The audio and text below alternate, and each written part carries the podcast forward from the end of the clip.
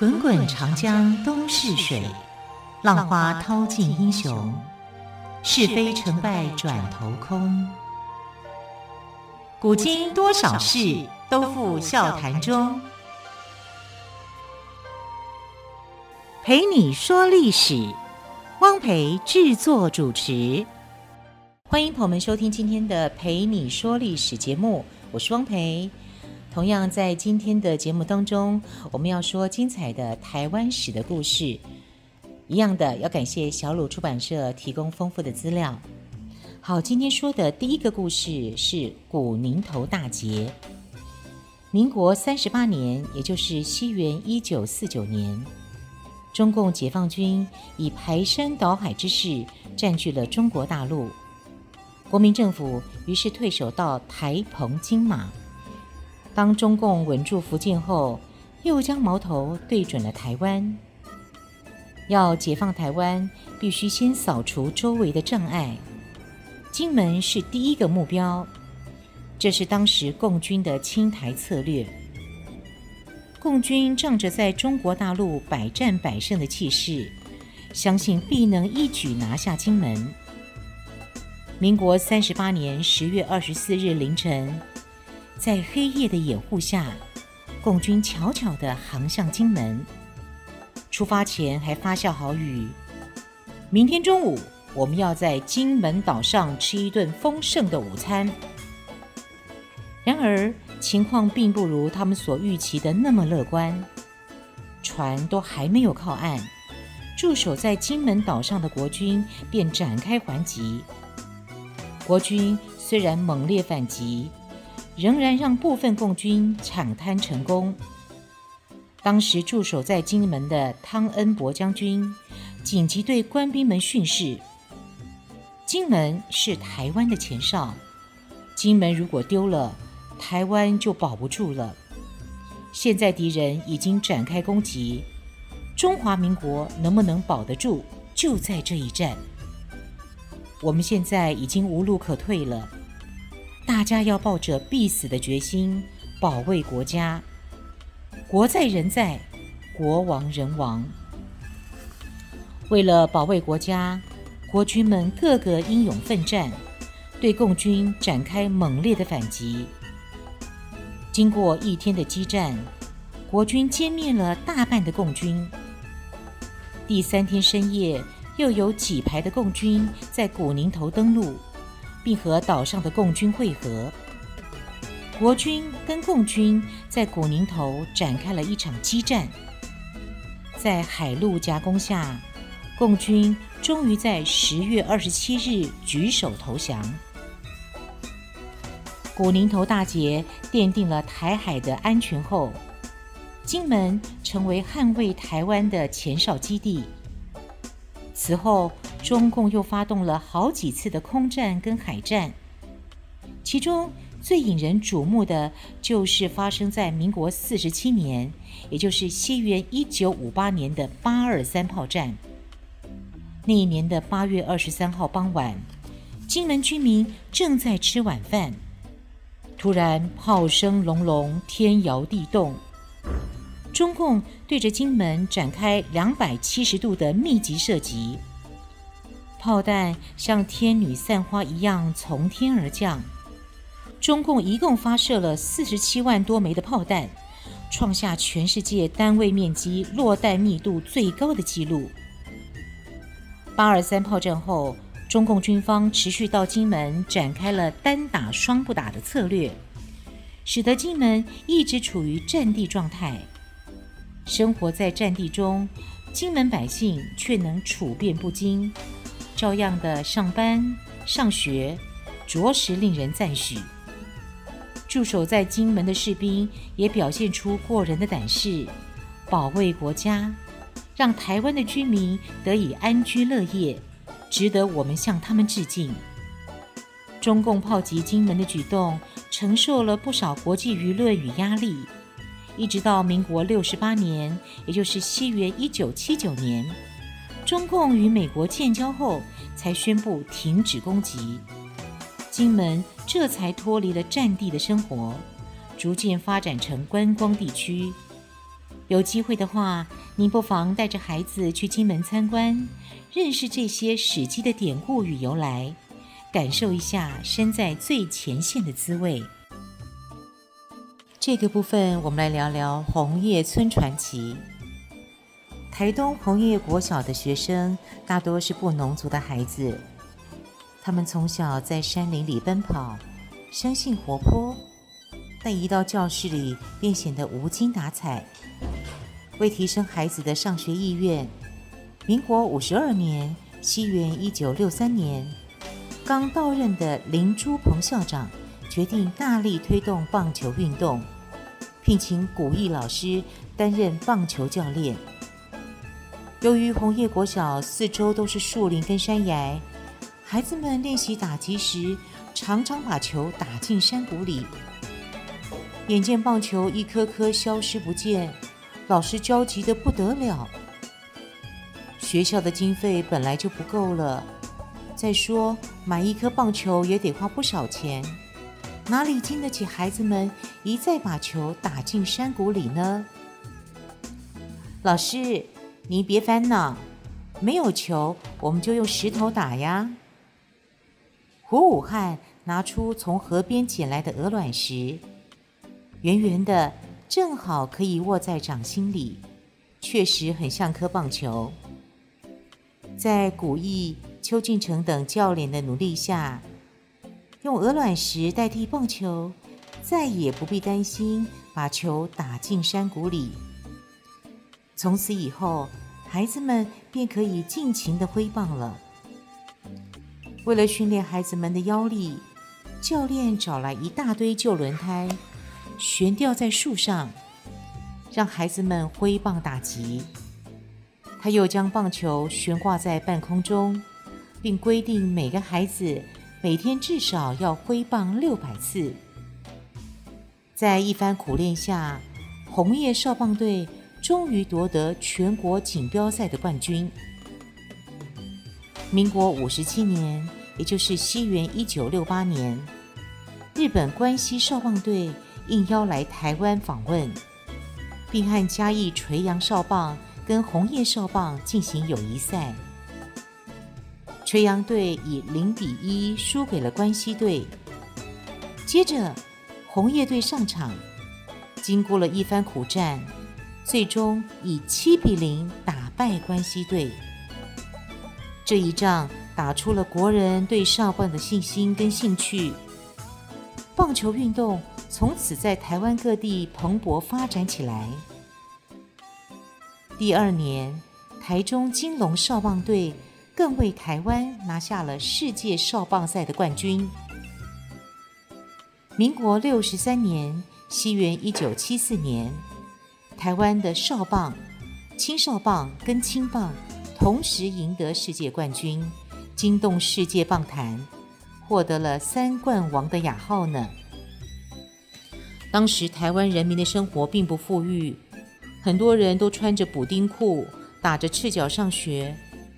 很多家庭忙忙碌碌，只为求一家温饱，根本没有什么娱乐可言。少棒却为当时的台湾社会注入了一股活力，在随便一块空地都可以看见三五成群的孩子拿着木棍在那里挥来挥去。俨然成为台湾的国球。每当世界杯开打，就可以看到很多人又兴奋又紧张，仿佛是自己要上场似的。三更半夜，全家都不睡觉，纷纷聚集在有电视的人家里观看棒球转播。一谈起棒球，谁在乎你是本省人、外省人、客家人还是原住民？它让台湾人民的心紧紧粘在一块儿，真叫人感动。接着，我们来谈谈快乐的小学生的故事。一谈到补习，很多学生都有过痛苦的经验。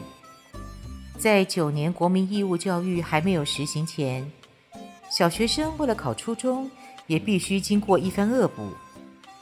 那种悲惨的情况，绝不比高中生考大学好到哪儿去。国民政府迁台之后，检讨在中国大陆失利的原因，认为政治、经济、军事的失败都只是一时的，唯有教育失败的影响重大，而且不是短时间能够补救的，因此全面发展教育。在日本殖民台湾时，小学生的就学率后来虽然也达到百分之七十，但教育的目的主要是为了达到皇民化，以日文为学习的重点。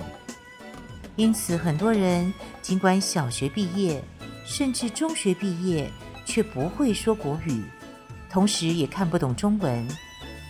因此，光复后的教育重点。除了加强培养民族思想与国家概念外，还大力推行国语。到了民国五十四年（西元一九六五年）时，小学生的就学率已达到百分之九十七。然而，初中的就学率却很低。到了民国五十六年（西元一九六七年），小学毕业生的升学率只有六成而已。想进入初中，必须经过严格的筛选。有些孩子考不上初中，就得到工厂去做工，不仅辛苦，还很危险。因此，很多小学生一升上四年级，就得开始恶补，累积了不少压力。由于经济开始起飞，急需大量人才，初中毕业生特别受到欢迎。于是，政府决定将国民义务教育延长为九年，先以金门为示范地点。民国五十七年（西元一九六八年）开始在台湾全面实行。实施九年国民义务教育后，孩子们摆脱了升学压力，当个快乐的小学生。九年国民义务教育提升了台湾民众的知识水准，使得台湾更具有竞争力。特别是到了一九七零年代，靠着全民的努力，台湾从赤脚穿木屐变成鞋类的一大出口国，从用面粉袋做汗衫、穿卡其裤变成纺织王国。都市建筑也从平房变成高楼大厦。这时候，政府又推动十大建设，提供经济成长所需的交通运输能力和必要的能源。政府并大量引进外国资金跟技术，使台湾迈入工业化，经济像奇迹似的发展起来，已要成为亚洲四小龙之一。现在的教育方向是希望课本内容多元化，让孩子得以全面成长。另外，基于让孩子不被考试压力束缚，能够适性发展的教育理想，民国九十年（西元二零零一年）实施九年一贯课程，新的课程纲要取代课程标准。民国一百零三年。西元二零一四年，以素养核心；民国一百零三年，西元二零一四年，以核心素养为主轴，培育终身学习者的十二年国民基本教育应运而生。一方面重视养成基本学历，打下各领域的深化学习基础；另一方面，着重多元领域学习，培养学生多元智慧发展，并鼓励探索个人性向，期许落实素养导向的内涵，让知识不再只是知识，而是具备解决实际问题的能力。除了在国民教育体制内的学校，近年来也有许多为了特定理念而办的学校。像是森林小学，它并不是指四周都是森林的小学，而是以实现人本教育为理想，以自由、爱与尊重为信念，课程设计多元又弹性，经常举办特别的活动，安排各式各样的参访等等，是台湾开放式教育的先例。此外，还有实验教育学校，希望跳脱现有教育体制下的课纲规定，不论是课程内容还是教育方式，都做了不同幅度的创新跟翻转。例如，结合美式风格教育，或是以影视跟设计为主题等等，突破传统学习模式，为孩子们提供了新的学习环境。希望这些教育改革方案能持续完善台湾的教育环境，让莘莘学子稳步成长，逐渐茁壮，成为国家未来的栋梁。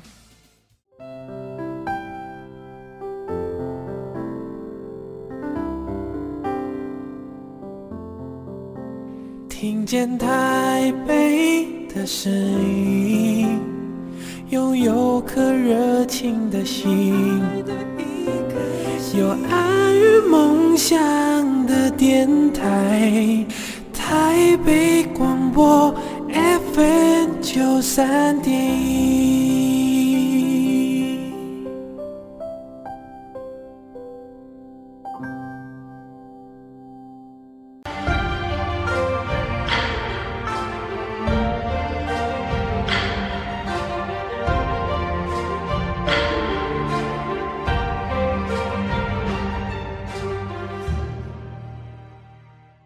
这个部分，我们来谈谈台湾的选举。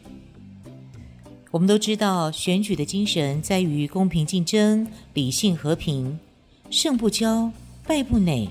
就像孔子所说的“揖让而生，下而应，其争也君子”，道理大家都懂。然而，为了当选，候选人花招百出，甚至贿选、抹黑或诽谤对手。有的甚至毫不考虑后果，故意挑起一些敏感话题，让台湾人民不自觉地陷入对立跟仇恨之中。因此，每到了选举期间，许多家庭常常因为各自支持的党派不同，朋友间也因为被挑起的族群情结，破坏了原有的和谐与信任。整个台湾更是淹没在口水战中。台湾的民主发展可说是有目共睹。民国七十六年（西元一九八七年），为了落实民主政治，宣告解除在台湾、澎湖实施了三十八年的戒严令。之后，解除报禁、党禁，新的政党、报社、电视台纷纷成立。民国八十三年。西元一九九四年，首届省长、台北市长、高雄市长开放民选。民国八十五年，西元一九九六年，首届总统、副总统直接民选。下至村长、里长，上至总统、副总统，都必须靠全民手中的那张选票才能脱颖而出。公职人员若想步步高升，就必须掌握高度的民意，才能坐稳宝座。可见直接民权在台湾的社会有多么的重要。由于台湾选举情势的发展，开放人民选举以来演变到现在，拥有两党独大的特性，导致每当选举来临，两党候选人无不使出浑身解数，全力冲刺，而媒体的大肆报道也让选情不断的升温，让每一场选战都像是真的在打仗一般，声势浩大。台湾人民经过一次又一次的选举，对于这样的现象也渐渐感到不妥，慢慢的。零星的出现两个主要政党以外的第三股势力，这样的力量正在逐渐汇集，为台湾社会注入一股新的生命力。越来越多人正在学习如何分辨夸大的宣传内容、激情的手法以及不实的抹黑，学着去考虑候选人的学识、人品和对社会服务的热忱，作为投票时的考量，让台湾的民主政治走向新的未来。我们选择这一则故事，一方面是陈述台湾民主化的经过。另一方面，则是希望孩子们对于民主有初步的认识。今天节目的最后一个故事，我们来谈谈两岸探亲。民国三十八年（西元一九四九年），国民政府退守台湾后，台湾与中国大陆便成为敌对状态，两岸之间宛如隔着一道铜墙铁壁。许多家庭就这样硬生生地被切开了。保密防谍，消灭共匪，反攻大陆，光复大陆河山。当时这些标语随处可见，特别是在各个学校的围墙上，这些标语更是醒目。学校里的壁报也大多以反攻大陆为主题。写作文时，不管是什么样的题目，结尾时总免不了要添上一句“反攻大陆，解救大陆上的苦难同胞”。孩子们天真无邪地写着，大人们却是真心地盼望着。数十年来，许多居住在台湾的外省人朝思暮想，就是盼望能够再与大陆亲人相见。他们从年轻力壮等到头发斑白，有的念念不忘家乡的妻儿，在台湾不再结婚，孑然一身，环境十分凄凉；有的是透过海外的友人偷偷带信回去。然而，当时的中国大陆人民同样受到层层的约束，不敢和台湾亲人通信往来。就这样，亲人之间完完全全失去了消息，真是人世间最大的悲剧。民国七十六年（西元一九八七年），顾总统蒋经国先生宣布解严以及开放两岸探亲政策。消息传来，许多人都激动不已。相隔近四十年。家乡的亲人是否还安然健在？终于可以返乡探亲了，大家反而踌躇起来。